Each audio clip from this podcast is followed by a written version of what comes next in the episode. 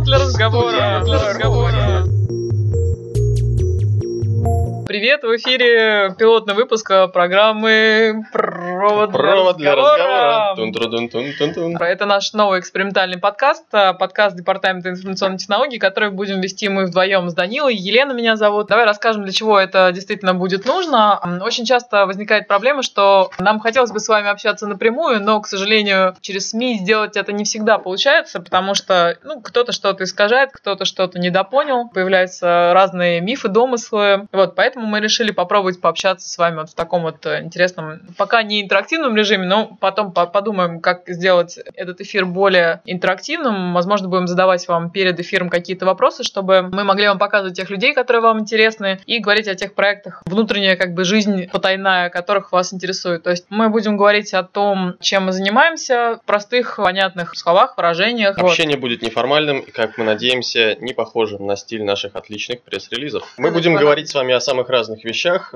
о самом интересном, что нас заинтересовало на неделе. И проводить параллели, наверное, с тем, как эта новость резонировала у нас в департаменте, что мы в связи с этим делаем сами, что мы делаем похожего, и можно было бы сделать на этой основе.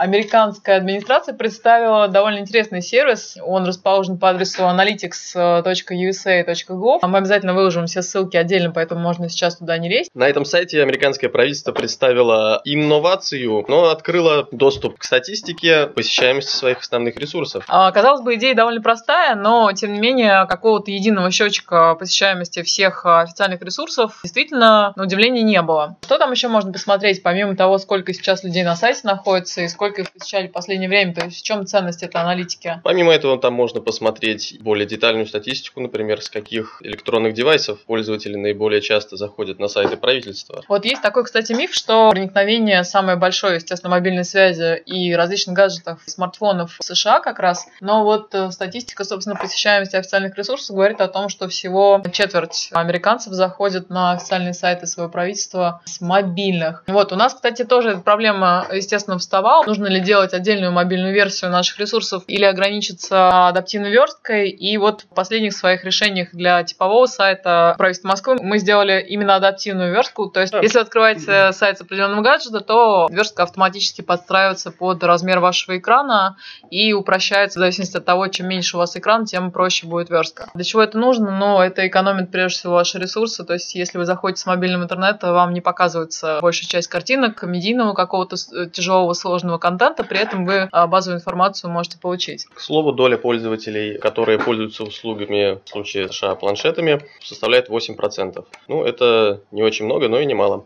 Для чего еще, собственно, может использовать регулятор этот ресурс? А, Как раз для планирования развития дальнейшего этих ресурсов, потому что если а, очевидно, что ресурс совершенно непосещаемый, то можно его безболезненно а, как бы убить, сократить или слить э, с другими ресурсами. Собственно, московское правительство, московская мэрия сейчас делает примерно аналогичное что-то, то есть есть желание э, сократить безумное количество страниц, на которые никто не заходит, э, а на которые мы при этом тратим деньги на их эксплуатацию, на их обслуживание, до нескольких э, как бы разводящих страниц по определенным тематикам, которые бы собирали как раз больше людей и лучше бы отвечали на запросы горожан. Кстати, у нас появился на сайте довольно интересный новый обзор. Обзор достаточно простой по своей сути. Мы изучаем каждую неделю топ запросов пользователей, которые заходят на сайты правительства Москвы. Мы изучаем, что они там ищут, что интересует их больше всего. И, как нетрудно догадаться, конечно же, в первую очередь люди ищут темы, связанные с госуслугами. Большой популярностью пользуется автомобильная тематика из недели в неделю, из месяца в месяц, поскольку тема всегда на слуху, э, расширяются зоны парковок, меняются штрафы, внедряются новые сервисы по их оплате и так далее. Ну, собственно, мы, конечно же, смотрели ваши запросы и раньше, и анализировали их, э, но сейчас решили вот поделиться с вами этой интересной информацией. Там, в частности, вот эти обзоры позволяют смотреть, какие э, необычные тенденции э, есть э, в запросах москвичей. Нам это нужно, прежде всего, для того, чтобы лучше отвечать на ваши запросы. И напомним, что на сайтах правительства Москвы Действует единая система поиска. Попасть на нее можно с помощью хедера на любом из типовых ресурсов и также через портал госуслуг «Активный гражданин» и другие наши популярные сервисы. Или есть отдельный вход по адресу search.mos.ru. А посмотреть свежую статистику по запросам вы всегда можете в разделе новостей на ditmos.ru каждый понедельник, вторник. Ну и, конечно, не можем не похвастаться, что э, единая статистика посещаемости у нас появилась немножко раньше, чем у американской администрации, хотя наши, конечно же, показатели по посещаемости немножко проще. Порядка 14 э, миллионов уникальных посетителей заходит на сайт правительства Москвы э, за квартал. Вот, найти эту статистику, она открыта, можно на сайте нашего департамента, блок слева, не пропустите. В тройке почти всегда находится московский портал госуслуг, ресурс, связанный с электронным дневником и журналом МРКО, и проект «Активный гражданин», на котором э, ежедневно практически проходят э, общегородские электронные референдумы. Кстати, если вы еще не скачали «Активного гражданина», очень рекомендуем э, это сделать и участвовать в том числе в интересных акциях, которые сейчас нам проводятся, в частности, в акции, связанные с репетицией Парада Победы.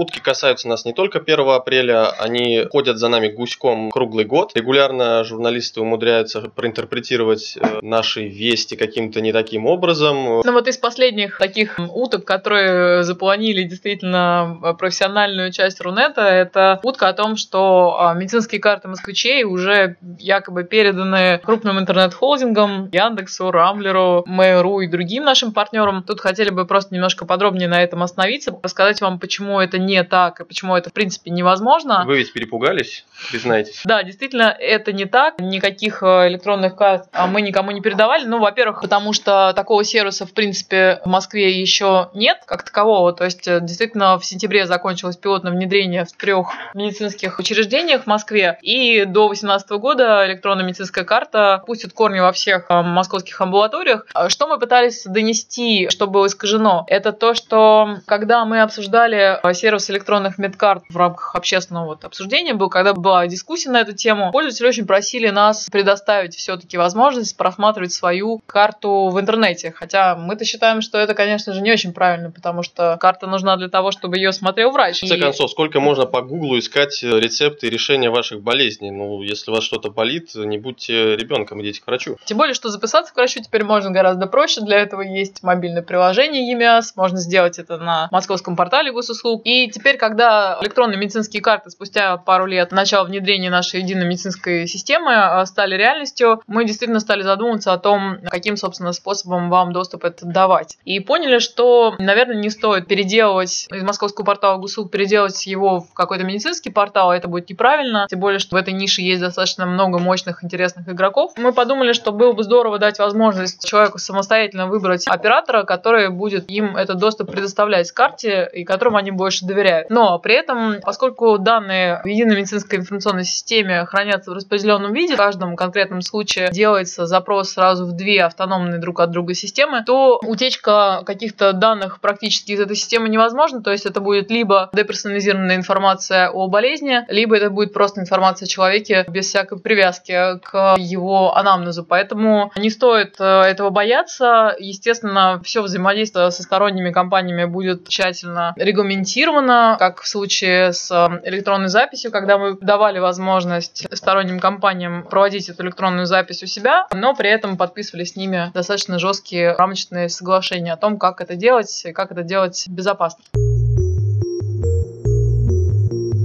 Для тех, кто не поддался панике и не приобрел на самом пике подорожания какую-то очень серьезную сложную технику, ноутбуки, телевизоры 4К э, и так далее, будет полезна наша следующая рубрика «Цифры в цифре». Итак, если вы не купили технику в декабре или в начале января и присматриваетесь к какому-то ноутбуку или принтеру или планшету сейчас, а, то вам будет, наверное, полезно узнать о том, что наши аналитики провели исследование и посмотрели, как снижаются цены, насколько они успевают за укрепляющимся рублем. Так вот, наши аналитики выяснили, что цены-то не спешат переписывать наши ритейлеры в обратную сторону. Все мы с вами видели эти ужасные кадры, как каждый день приклеивались ценники в, перед новогодними праздниками. Вот, к сожалению, обратный процесс происходит гораздо медленнее, и если доллар к рублю подешевел уже за последние два месяца на 27%, вот, то цены в рознице на гаджеты снизились всего на 5%. 5%. Вот, поэтому если вы планируете какую-то серьезную покупку, то вам стоит немножко с этим повременить. Наши аналитики предсказывают, что затишье и нерешительность продавцов объясняется тем, что они пытаются убедиться в том, что стабилизация это надолго, и дальше рубль падать не будет. Как только э, рубль колебаться там в пределах всего там нескольких копеек к основным курсам валют, то, скорее всего, цены снизятся. Плюс, конечно же, сыграет наверняка сезонный фактор. А летом технику покупают меньше, поэтому жадные продавцы наверняка свои амбиции немножко ограничат, и а, летом цены упадут. Поэтому немножко подождите, не покупайте технику на пике. И еще информация для размышления. Очень выигрывают те, кто собирают компьютеры из комплектующих самостоятельно, потому что рынок комплектующих быстрее всего реагирует как раз на а, изменение курса валют. И если персональные гаджеты, такие как планшеты, телефоны, на полках все еще находятся старые закупки вот по старым ценам, то ритейлеры, которые продают комплектующие, уже закупили их по сниженным ценам после того, как доллар упал, поэтому они сейчас стоят дешевле. Если вы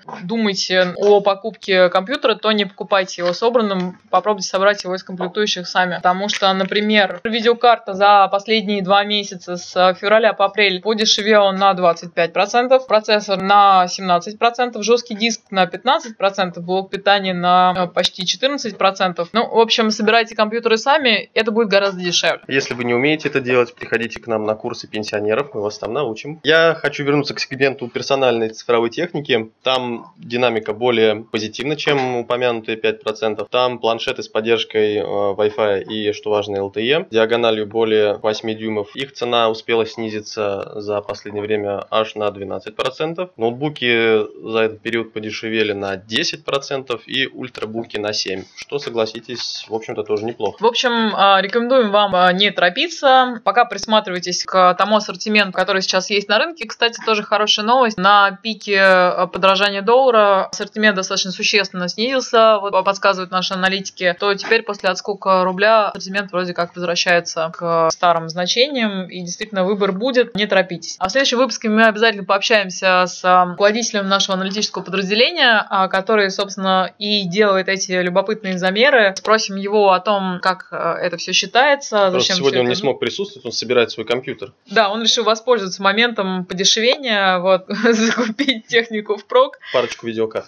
Да, поэтому обязательно услышим его в следующем выпуске. Кстати, обязательно оставляйте какие-то заявки на интересные темы в наших социальных группах. Напомним, что на минувшей неделе департамент наконец-то по многочисленным заявкам появился ВКонтакте. У нас там теперь есть собственный паблик. Его адрес? А, его адрес vk.com slash ditmos. Не стесняйтесь заходить. У нас есть общий раздел обсуждений, где вы можете смело оставлять по любым интересующим вас темам какие-то комментарии, вопросы. Мы стараемся оперативно на них отвечать, реагировать. Welcome. И, кстати, хотели тоже, пользуясь случаем, вам сказать, что у нас работает специальная группа в социальных сетях, поэтому если вы хотите написать какую-то жалобу или у вас что-то не работает из наших продуктов, или у вас есть какое-то интересное приложение, пишите прямо в соцсети, не нужно никуда ходить, не нужно писать официальные какие-то кляузы. Мы там обязательно это а, отсмотрим и свяжемся с вами в случае, если проблема, когда она будет решена. Это был наш экспериментальный выпуск э, нового подкаста «Провод для разговора». Будем рады обратной связи. Ищите нас в соцсетях. Э, с вами были Елена и... Данила. Пока. Пока-пока.